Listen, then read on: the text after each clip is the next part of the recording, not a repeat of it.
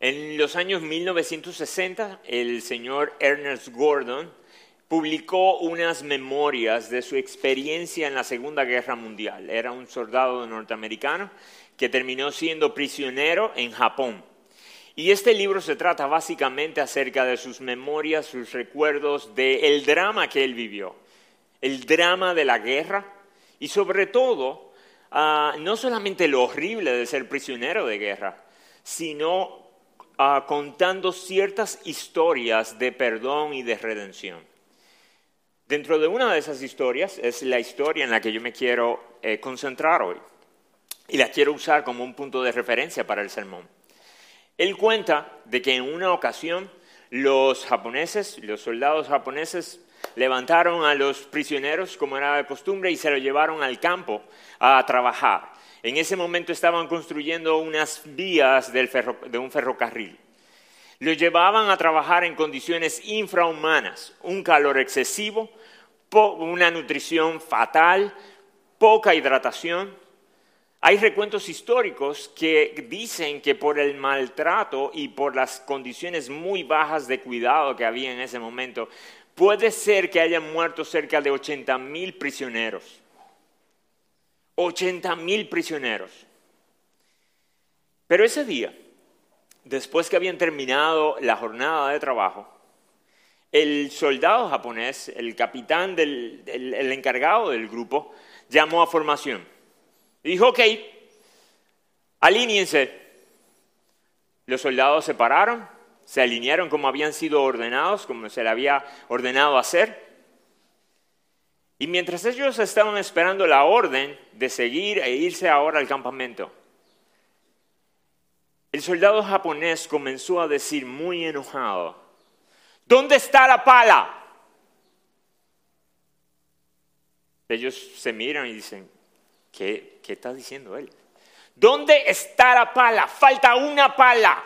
¿Quién se robó la pala? Obviamente la cara de ellos era de sorpresa, ellos no estaban entendiendo a qué se refería él. Pero la furia y la rabia de este hombre iba creciendo en la medida en la que él preguntaba por la pala y nadie se hacía responsable de la pala. Finalmente él tomó su rifle y comenzó a apuntarle al grupo entero y le decía, todos morirán, todos morirán. ¿Quién robó la pala? Nadie contestaba. Y su furia crecía y crecía. En un momento determinado, cuando ya era obvio que este hombre iba a comenzar a descargar su fusil sobre el grupo entero, uno de ellos, uno de los soldados prisioneros, dio un paso al frente y dijo, fui yo. Y el soldado japonés tomó la parte de atrás de su fusil y comenzó a golpearlo. Con el primer golpe él cayó al piso. Pero él continuó dándole hasta que era evidente que este hombre había perdido la vida. Ya no se movía. Luego que él terminó de derramar su ira sobre él, le dijo al resto de los soldados, recójanlo, vámonos. Ese grupo posiblemente de amigos lo levantaron, se lo llevaron otros tomaron las herramientas y las palas que, con las que habían estado trabajando y cuando llegaron al campamento estaban organizando de nuevo los instrumentos. ¿Saben qué se dieron cuenta? No faltaba ninguna pala. Estaban completas. El soldado se había equivocado. ¿Entendieron ya qué pasó? El prisionero que dio el paso al frente realmente era inocente. Él no había tomado ninguna pala, pero él estuvo dispuesto a dar un paso al frente y decir fui yo. Para él recibir el castigo, para él recibir la furia de este soldado irracional. ¿Ustedes se imaginan? lo que debieron haber pensado los demás prisioneros acerca de este hombre. Ahora volver a ver su cuerpo machacado, enterrarlo y pensar que Él se sacrificó por mí. Si Él no lo hubiese hecho, yo hubiese estado muerto. Y Él no se lo merecía. Esa historia horrible, porque en cierto sentido es horrible, pero en otro sentido es bella, porque muestra el sacrificio, heroísmo, valentía de un hombre a favor de otros. Es una ilustración de lo que nosotros sabemos que Jesús hizo por nosotros en la cruz. Es una ilustración de lo que en teología a veces se le llama a sustitución penal de Jesucristo. Básicamente lo que eso quiere decir en palabras simples es que Jesús fue nuestro sustituto sufriendo lo que el castigo que nosotros merecíamos. Pero hoy yo no quiero predicar de esa historia. Hoy yo quiero usar esa historia para refrescar entre nosotros la historia del Evangelio o lo que significó que Jesús fuera nuestro sustituto. Porque déjeme decirle algo, aunque esa historia en Japón es bella, en cierto sentido, el Evangelio es muchísimo más bello muchísimo más bello. Y lo que yo quiero hacer hoy es comparar elementos de esa ilustración, elementos de esa historia, con elementos de la historia del Evangelio, para que ustedes vean que si esos soldados debían estar con un, espíritu, con un espíritu de asombro y de gratitud frente a ese hombre muerto, todos los que nos hemos amparado en Jesús, tenemos muchísimas más razones para tener un corazón vibrante, lleno de gratitud, hoy y por la eternidad. Así que permítame comenzar a hacerle las comparaciones. Primero quiero hacerle una comparación, la comparación entre los prisioneros de guerra y nosotros, los humanos, los que estamos aquí. Estos prisioneros eran realmente inocentes. En ese momento, ninguno de ellos era culpable de, lo que se le estaba acusando. Ese juicio era injusto. Ninguno de ellos podía decir realmente fui yo. Todos ellos podían haber dicho, yo no sé de qué tú estás hablando. Yo no tengo que ver con eso. Sin embargo, las escrituras tienen un mensaje muy diferente acerca de nosotros los humanos. Las escrituras dicen que nosotros los humanos, todos, somos culpables delante de Dios. Si Dios se parara y preguntara, ¿quién fue que pecó? ¿Quién fue que pecó? Todos nosotros tendríamos que dar el paso al frente y decir, fui yo. Y el otro también, fui yo. Yo también. Todos nosotros hemos pecado. Todos nosotros, según Romanos 3:23, hemos pecado y hemos quedado cortos. No alcanzamos la gloria de Dios. Ninguno de nosotros somos lo suficientemente bueno delante de nuestro Señor como para ser aceptados por Él. Ninguno. Obviamente, si nosotros comenzamos a compararnos entre nosotros, hay mejorcitos. Ustedes pueden comenzar a compararse entre uno y otro, entre ustedes y los grupos de los liberales o los progresistas, y pueden llegarse a sentir mejor que ellos. ¿Y saben qué? Sí, hay, hay, hay personas que tienen más gracia común que otras. Pero cuando nos ponemos delante del estándar de Dios, ninguno llena, ninguno cubre. A Romanos 3.9, ah, ustedes lo conocen, dice entonces, ¿qué? ¿Somos nosotros mejores que ellos? De ninguna manera, porque ya hemos denunciado que tanto judíos como griegos están todos bajo pecado, como está escrito, no hay justo ni aun uno, no hay quien entienda, no hay quien busque a Dios Todos se han desviado, a una se hicieron inútiles, no hay quien haga lo bueno, no hay ni siquiera uno. Jesús resumió la ley, el espíritu de la ley, en amarás a Dios con toda tu mente, con toda tu alma, con todo tu corazón, con todas tus fuerzas.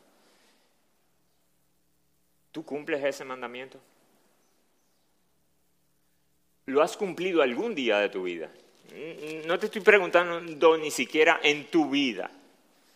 Un día de tu vida. ¿Lo cumpliste ayer? Tú amas a Dios intensa y constante y crecientemente. No. O tú has cambiado a Dios por cosas de su creación, por regalos que Él nos dio. Tú no usas las posesiones o el poder, las posiciones para sentirte seguro y en la medida en la que tú obtienes más ah, posesiones o posiciones, entonces ya tu corazón no está ansioso.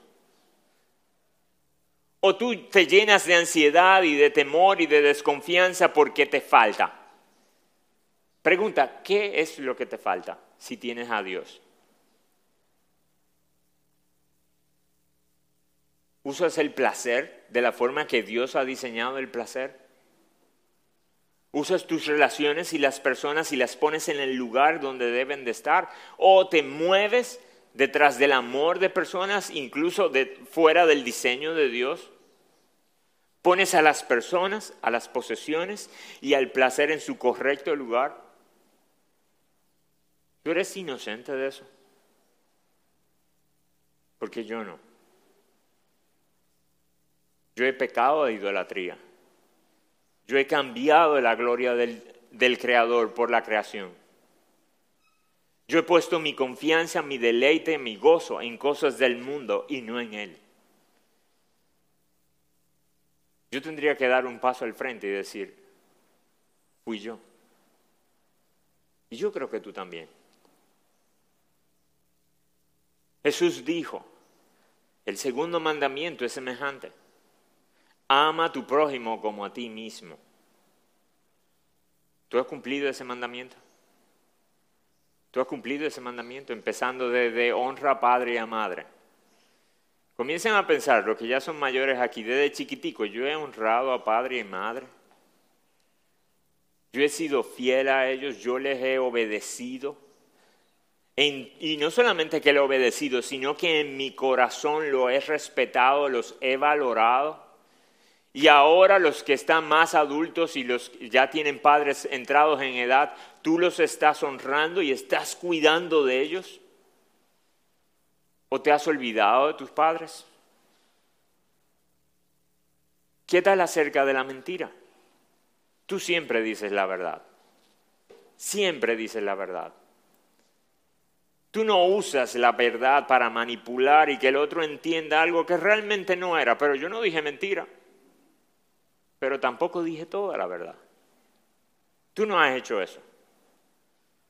Tú no dices de esas mentiritas blancas, que no son blancas, todas son negras y diabólicas. Pero tú no has mentido. Tú no has deseado el sexo fuera del diseño de Dios, ya sea como soltero o ya sea incluso como casado. Tú no has deseado a otra mujer. Porque si lo has hecho, eres culpable. ¿Qué de la codicia? La envidia. ¿Cuál de nosotros es inocente? ¿Cuál de nosotros es inocente?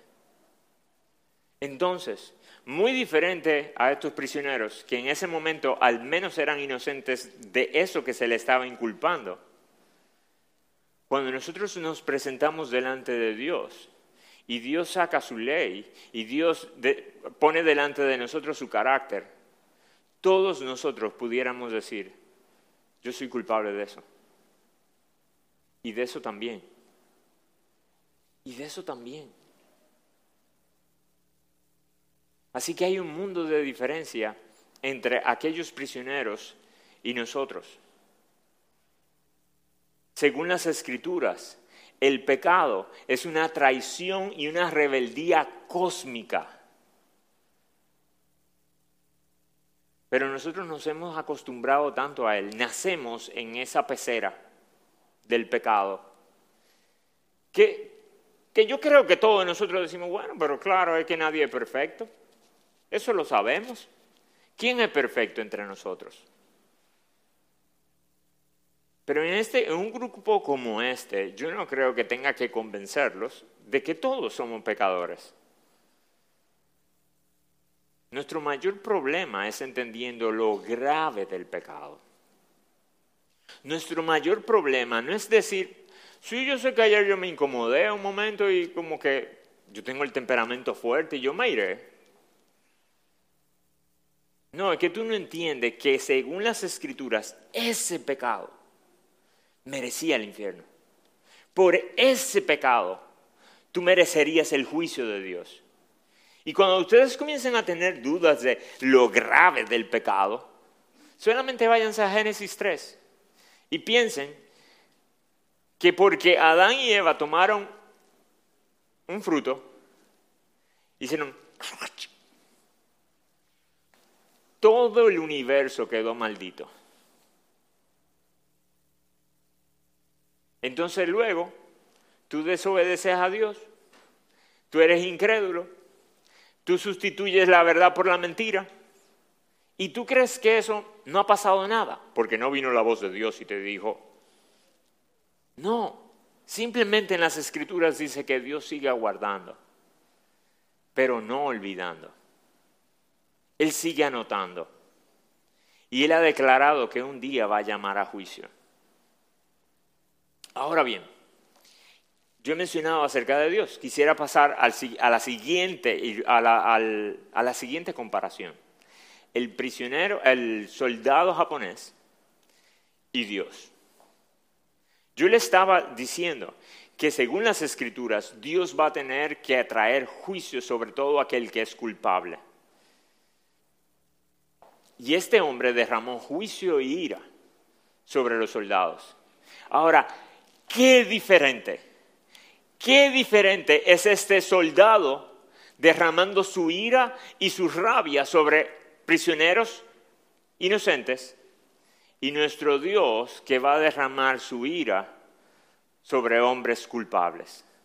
Y lo primero que quiero señalar, lo cual es lo más obvio, es que este hombre estaba completamente equivocado, hizo un juicio equivocado.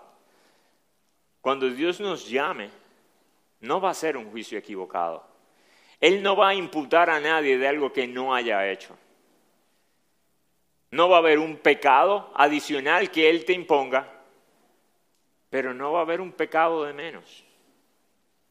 No va a haber uno que Él se le haya quedado o que Él haya olvidado. Pero más que eso, Él no solamente toma en cuenta tu conducta, tus pensamientos, tus deseos. Pero tengan pendiente esto. En nuestra cultura, hablar de que Dios va a hacer juicio y que Dios va a ir contra el pecador no es algo bonito, no es algo agradable, no es del, incluso no es del tipo de doctrina en el que uno, los cristianos, nos gusta hablar porque es dura, no es atractiva para el no creyente. Es más fácil hablar del amor, de la gracia, que hablar del juicio y de la ira de Dios. Sin embargo, yo quisiera poner en sus mentes que el juicio y la ira de Dios es una doctrina preciosa. Es una doctrina que debería llevarnos a llenarnos de esperanza. Piénsenlo de este modo va a haber un día en el que todo el que hizo lo malo va a recibir castigo. Hoy día nosotros nos molestamos, nos airamos cuando escuchamos de personas, de políticos, empresarios, y no tienen que ser tan grandes, incluso personas de bajos recursos, que se salen con la suya. Nos llenamos de ira y de molestia y decimos, eso no puede ser. ¿Cuándo es que van a pagar? El que Dios sea justo y el que Dios se aire con, contra el pecado y contra el pecador, ¿saben lo que significa? Hay un día en el que todo abuso va a ser justamente castigado. Hay un día en el que todo corrupto va a ser justamente sancionado y llamado a cuenta. Y todos nos pondríamos contentos con eso. ¿Saben cuál es el problema? Que nosotros no tenemos problema con que a los malos le venga el juicio. Nuestro problema es llamándole malo a lo que Dios le llama malo. Nuestro mayor problema no es decir que los malos merecerían castigo. Nuestro mayor problema es asegurar que yo soy de los malos y que merezco el castigo. La mayor lucha de nuestro corazón es tener que reconocer que mis hijos son de los malos y que merecerían castigo. Que nuestros amados son de los malos y que justamente merecerían el infierno. Ese es nuestro mayor problema. Nosotros no tenemos problema con que a los que nosotros llamamos malos Dios los sancione. Nuestro mayor problema es llamarle malo al que Dios llama malo. Y lamentablemente tener que decir que yo estoy dentro de ese grupo. Así que la primera gran diferencia entre el soldado, eh, entre el soldado japonés y Dios es que Dios iba a hacer un juicio justo y completo. Pero la segunda cosa que quisiera poner delante de ustedes es la paciencia de Dios la ira y la paciencia de Dios. A veces nosotros pudiéramos pensar que Dios actúa como este soldado, un Dios gruñón, molesto, que fácilmente se enoja. Pero si nosotros vamos a las escrituras y vemos precisamente esos momentos en el que Dios muestra algo de su ira, yo les quiero proponer que siempre que Dios muestra algo de su ira, previamente mostró mucha paciencia. Déjenme darles un par de ejemplos. El diluvio. ¿Se acuerdan cuando Dios determinó limpiar la tierra?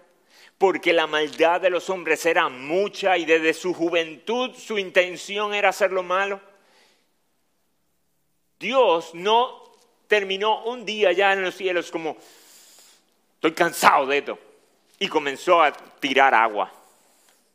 No, él habló con Noé, diseñaron un plan y en lo que él construía esta barca pasaron años, al menos más de 100 años posiblemente, en el que él estuvo en este proceso. Y en todo ese proceso, los hombres, era, para ellos era evidente que Noé estaba siendo un vehículo de salvación.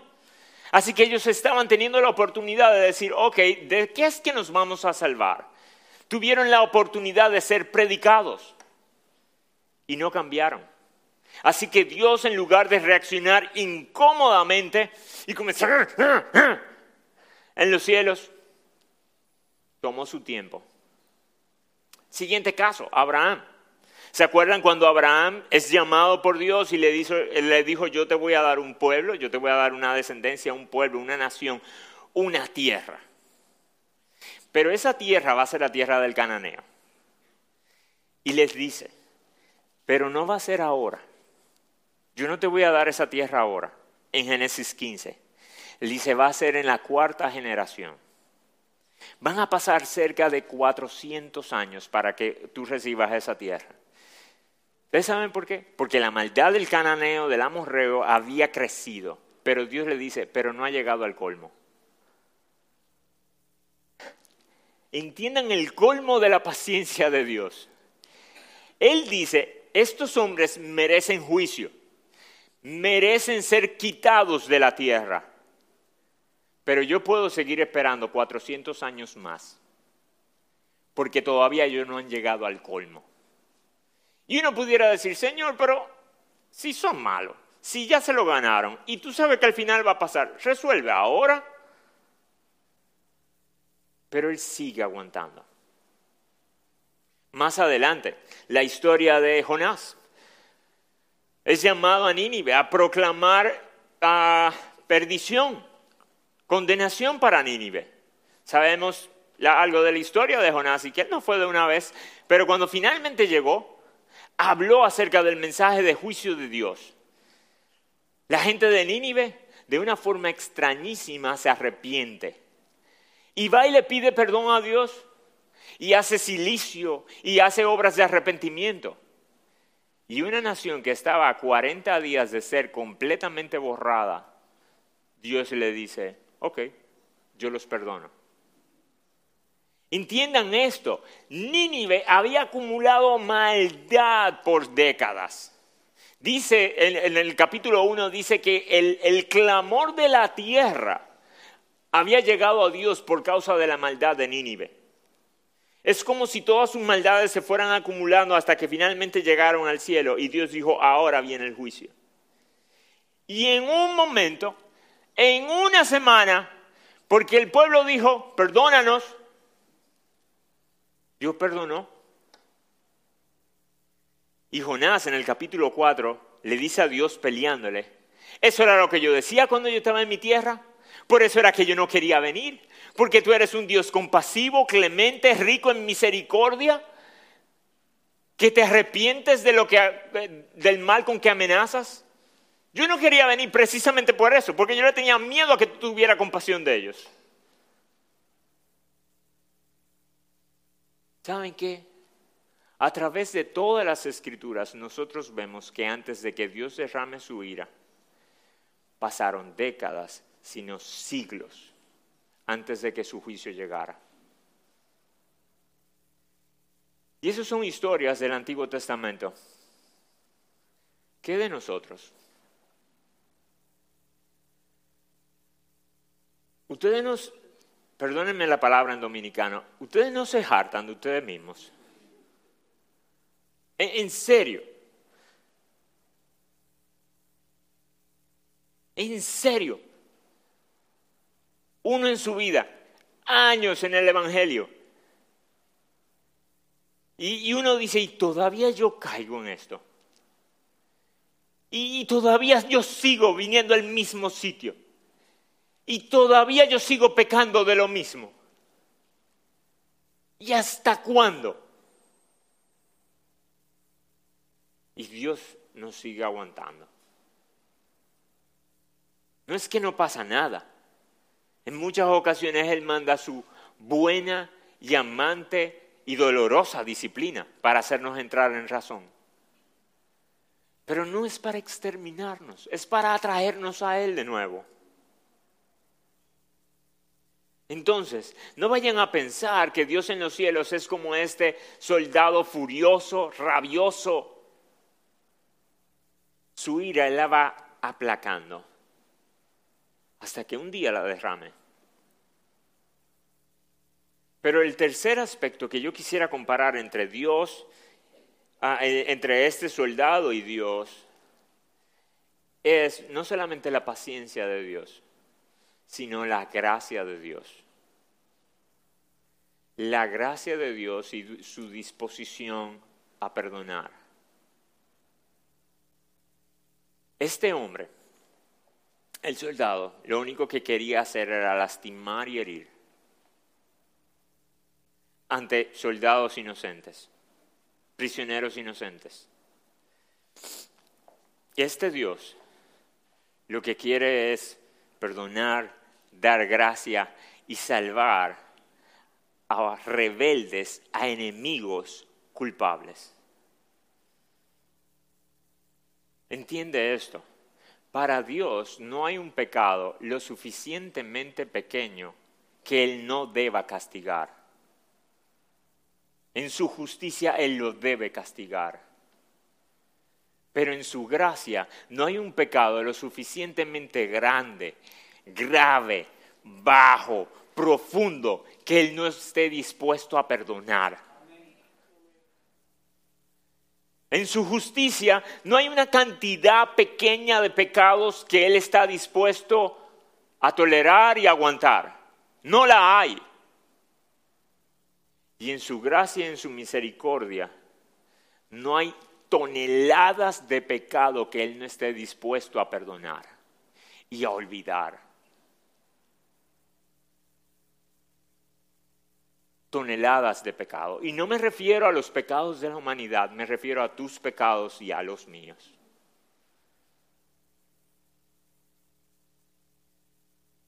Pero Él no solamente está dispuesto a perdonar, lo más bello del Evangelio es que Él tomó la iniciativa para salvar. No es que si alguien hubiese pedido perdón, si alguien hubiese encontrado la, la, forma de salvación, Él la hubiese aceptado. Fue que Él mismo se inventó el plan para salvar a los enemigos. Aquel soldado lo único que estaba buscando era un culpable a quien matar. Y Dios estaba pensando encontrar a un inocente para salvar. Y en la eternidad, la Trinidad en comunión pensó en el plan. Y Dios tomó la iniciativa. El sustituto, el que venía a tomar el lugar de la humanidad, no salió entre nosotros. No fue que nosotros encontramos al mejorcito. No fue que nosotros dijimos, hey, este no puede representar y lo pusimos por delante. Fue que Dios mismo preparó a ese inocente. La segunda persona de la Trinidad decidió en el cumplimiento del tiempo tomar carne, vivir entre nosotros y en el momento determinado decir, fui yo. Así que cuando nosotros estemos lidiando en nuestro corazón con la justicia y la ira de Dios, pensemos en esto. Primero, es justa. Segundo, es demasiado paciente. Y tercero, está rodeada de gracia. Si hay alguien que perdió por la justicia divina, ¿saben quién fue? Dios mismo si hubo alguien que tuvo que entregar y sacrificar y perder por ser justo, fue Dios mismo, porque de tal manera amó Dios al mundo que dio a su Hijo. Que dio a su Hijo para que todo aquel que cree no se pierda, más tenga vida eterna. Ese sustituto era su Hijo. Ahora déjeme comparar a los dos sustitutos al sustituto de nuestra historia y el sustituto del Evangelio. Yo no sé mucho acerca de este Señor, ni siquiera sé su corazón ni su motivación. Yo no quiero rebajar su acto heroico, pero puede ser que él ni siquiera estaba consciente de que lo que iba a sufrir era finalmente eso. Puede ser que él dijera, bueno, algo me va a pasar algo me va a pasar. Pero para que le pase a todo, que me pase a mí. Y eso ya es increíble. Pero posiblemente él no estaba del todo consciente de todo lo que le iba a pasar.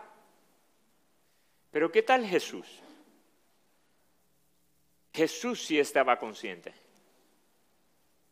Jesús sí estaba consciente. Y Jesús con determinación descendió vivió entre nosotros y en el momento preciso le dijo a sus discípulos, vamos camino a Jerusalén, porque es necesario que los líderes de la nación me tomen, me juzguen injustamente, me lastimen, yo muera y luego resucite. Es necesario. Y en el Evangelio de Lucas se enfatiza una y otra vez que Jesús se paraba e iba adelante. ¡Qué héroe! Cuánta valentía y cuánta determinación de parte de nuestro Señor a, a cumplir su misión. Pero la noche antes de ser, o la noche en la que fue entregado, Jesús se paró delante del Padre. Dijo, Padre, es posible que lo hagamos de otra manera. Porque él sabía lo que le tocaba. Él sabía la copa que tenía que beber y esa copa era la ira de Dios. Y el padre se quedó en silencio y no le contestó. Y eso significaba, no hay otro modo. Este es el modo. Y posiblemente en las escrituras no hay un pasaje más hermoso para hablar acerca de esta misión del Mesías que Isaías 53. Déjeme leerle algo de Isaías 53, un pasaje muy conocido, yo no espero a darle a conocer nada nuevo, es solamente refrescar una belleza vieja. Isaías 53, versículo 3, refiriéndose al Mesías, al siervo de Dios, dice, fue despreciado y desechado de los hombres, varón de dolores, experimentado en aflicción. Y como uno de quien los hombres esconden su rostro, fue despreciado y no le estimamos. Piensen en esto. Jesús, el verbo de Dios, quien había estado con Dios desde el principio, quien era Dios, estaba con Dios, por quien todas las cosas fueron hechas, para quien todas las cosas fueron hechas, y sin Él nada de lo que fue hecho fue hecho. El que es la vida de los hombres. Aquel de quien se merece las poesías más hermosas, profundas, los cánticos más bellos aquel que merece toda admiración, asombro, alabanza, inspiración, resulta que fue despreciado, fue ignorado, no fue ni siquiera tomado en cuenta. Eso estuvo dispuesto a ser nuestro sustituto. Y dice, fue experimentado en dolores. Algunos de nosotros hemos vivido vidas difíciles y hemos vivido diferentes tipos de dolores, físicos, enfermedades, pérdidas. Pero no ha habido nadie que sea tan experto en el dolor como Jesús. Nadie.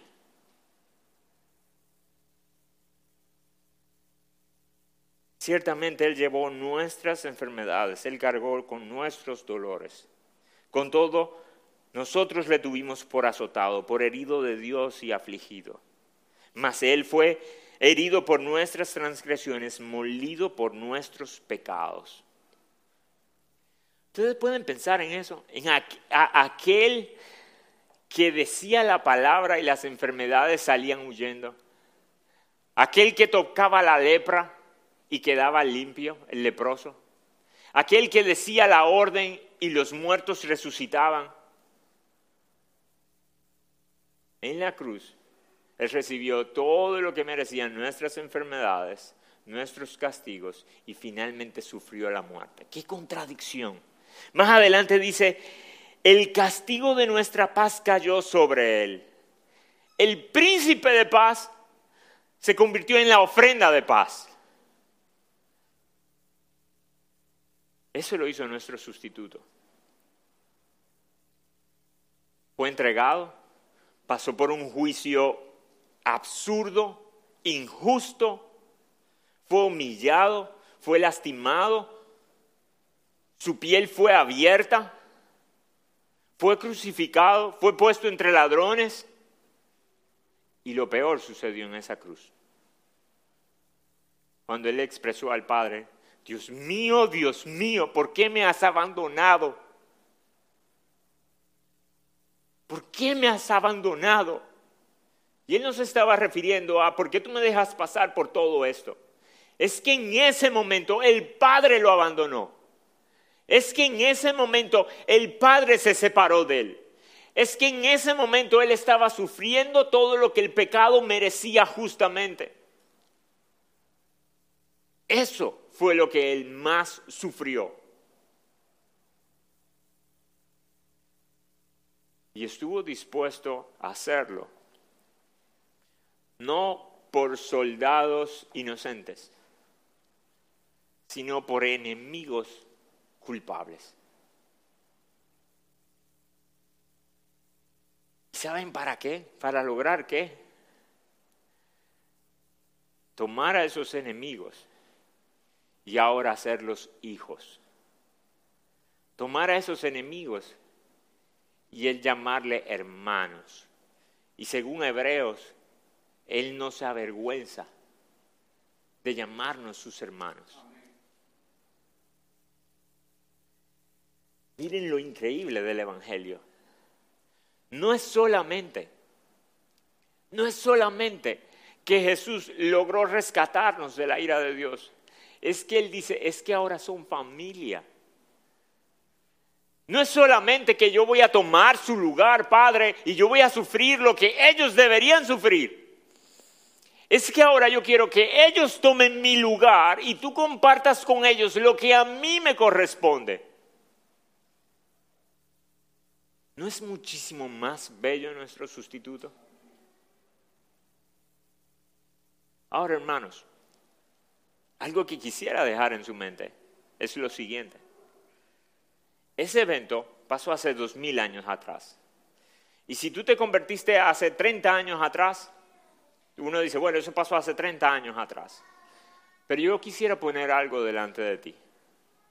Ese evento es hoy tan relevante, tan significativo, tan palpable como lo fue hace dos mil años atrás, como lo fue hace 30 años atrás, cuando tú te arrepentiste. ¿Tú sabes por qué? Porque tus pecados de esta mañana, tus pecados de esta mañana, ya sea que hiciste algo malo o que dejaste de hacer cosas buenas, también merecían juicio de Dios. Y tú, no, y tú no vas a ser sentenciado por estar en Cristo, porque Él es tu sustituto. Ahora bien, yo quisiera, ya para terminar, poner en su mente algo importante. Yo he estado hablando todo este tiempo asumiendo que Jesús es el sustituto de todos nosotros. Y sí, es cierto que Él hizo lo necesario para que todos nosotros fuéramos sustituidos. Pero no quisiera darte a entender algo equivocadamente. La única manera de uno gozar de esa sustitución la única manera de tú disfrutar de esa bendición es si tú reconoces que radicalmente eres un enemigo, rebelde, culpable, que merece el justo juicio de Dios y que no hay ninguna otra alternativa para ti que no sea que Jesús se puso en tu lugar. Si tú no has reconocido eso, entonces todavía tú no gozas tú no disfrutas de la bendición de la sustitución de Jesús.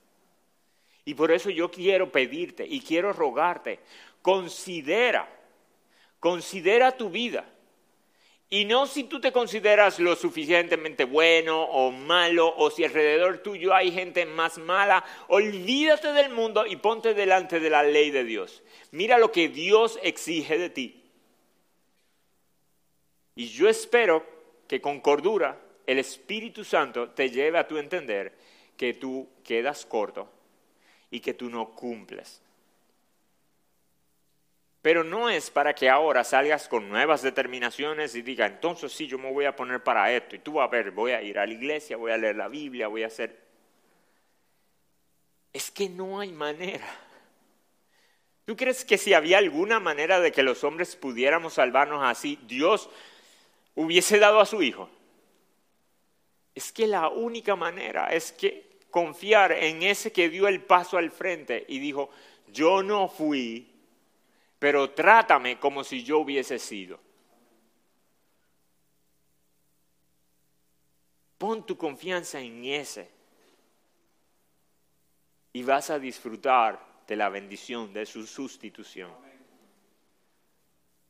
Trata de encontrar tu confianza en otro método y lamentablemente, en amor te tengo que decir que vas a sufrir el justo juicio de Dios. Y que de los que ya hemos disfrutado de la sustitución de Jesús. Hermanos, nosotros deberíamos mantenernos recordando que Dios sigue viendo nuestro pecado como lo veía en aquellos tiempos. nuestro pecado es tan o más feo que lo que era cuando no teníamos sustituto. Porque ahora estamos pecando en contra de nuestra naturaleza, en contra de nuestro Padre. Antes eso era lo natural, que fuéramos en contra de, en contra de Dios. Ahora es ir en contra de nuestro Padre. Ahora es despreciar lo que hizo nuestro hermano. Así que nosotros deberíamos buscar maneras de, mantener fresco en nuestro corazón el sacrificio de Jesús. Y más que para mantenernos culpables y sintiéndonos, ay, pero que yo no soy suficiente, ay, pero que yo siempre caigo, ay, sí, eso es verdad. Pero recuérdate y dite a ti mismo, pero qué bueno que Él vino porque yo jamás iba a ser suficiente, no es ahora.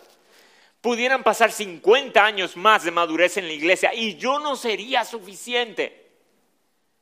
Pero mi Jesús fue suficiente. Así que esa es mi esperanza. Eso me llena de entusiasmo. Eso te llena de gratitud. Y eso te lleva a vivir una vida de devoción y de entrega a Él. Ese pensamiento debería llevarnos a que cuando nosotros estemos frente a la tentación, cuando estemos luchando contra el pecado, nos digamos a nosotros mismos, yo no puedo ser ligero con esto. Mi Jesús tuvo que ser azotado por los hombres y azotado por Dios por cosas como esta. Y yo ligeramente lo voy a hacer. Así que recuerda esto. Tú no vas a comenzar a vivir conforme al patrón de Dios para ver si Jesús te sustituye. No, es confiando en su sustitución, es confiando en el que Dios tomó al que no tenía que ver con pecado y lo hizo pecado para nosotros hacernos justicia de Dios en él. Esa es nuestra confianza, esa es nuestra esperanza. Se supone que esa sea la llamita con la que nosotros nos levantemos todos los días. No es si hice devocional, aunque es bueno hacerlo. No es si, ah, estoy leyendo un, libro cristiano ahora, es como que... Eso es bueno hacerlo, ojalá varios libros al año. Pero tu esperanza no es si hiciste devocional, si estás leyendo libros, si estás participando, si estás cantando aquí al frente. Mi única esperanza es que sin yo haber hecho nada, mi sustituto se puso en mi lugar. Ahora, eso es tan grande que yo puedo leer mi Biblia, leer muchos libros, pararme en la iglesia, cantar, cantar aquí delante, ir a las misiones, sacrificarme por él, entregar a mi familia entera, porque Él lo vale. Que el Señor nos ayude a mantener recordando a nuestro bello sustituto, al inocente que tomó mi lugar, tu lugar, nuestro lugar, para darnos un lugar al lado de Dios por la eternidad. Perdonen la expresión, pero qué cosa tan loca es el Evangelio. Qué historia tan bella. Qué historia tan triste. Qué, mal habla de nosotros. Qué mal habla de nosotros. Pero eh, la Biblia no es un libro de autoayuda es el libro que nos cuenta de cómo Dios nos ayuda. Así que mantengámoslo recordando, mis hermanos, y recordemos a ese bello sustituto. Confiemos en su sustitución y hagámosle claro al mundo que tanto en República Dominicana, en India, en las Amazonas, en países orientales, necesitan al mismo sustituto. Ellos necesitan al mismo sustituto, porque si no tienen a ese sustituto, van a ser justamente condenados. Por eso nosotros deberíamos tomar en serio y comprometernos con las misiones y con el cuidado del que no conoce de Dios. Vamos a orar. Padre, yo te quiero pedir, yo te quiero rogar, como decíamos al principio, que tu Espíritu Santo use tu palabra para hacernos bien, bien conscientes del tamaño de nuestro pecado, pero asimismo, Señor, del tamaño de nuestro Salvador. Que nosotros podamos ver el tamaño de nuestra maldad y, al mismo tiempo y con más brillantez el tamaño de tu gracia. Ayúdanos a esto, Señor, y concédenos ver entre nosotros salvación hoy. Y entre los que ya son salvos, dedicación, rendición, entrega. Ayúdanos, Señor, a vivir con un espíritu de alabanza, esperanza y confianza en lo que logró Jesús. Te lo pedimos en el nombre bendito y bello de Cristo. Amén.